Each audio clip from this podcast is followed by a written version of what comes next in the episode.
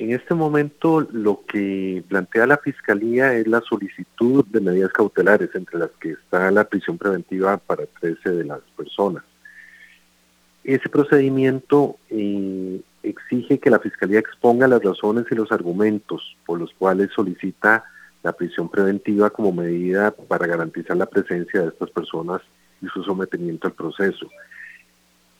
Después tendrá la defensa el derecho de oponerse y eh, plantear su visión del caso y la necesidad o no de medidas eh, diferentes a la prisión preventiva como medidas cautelares.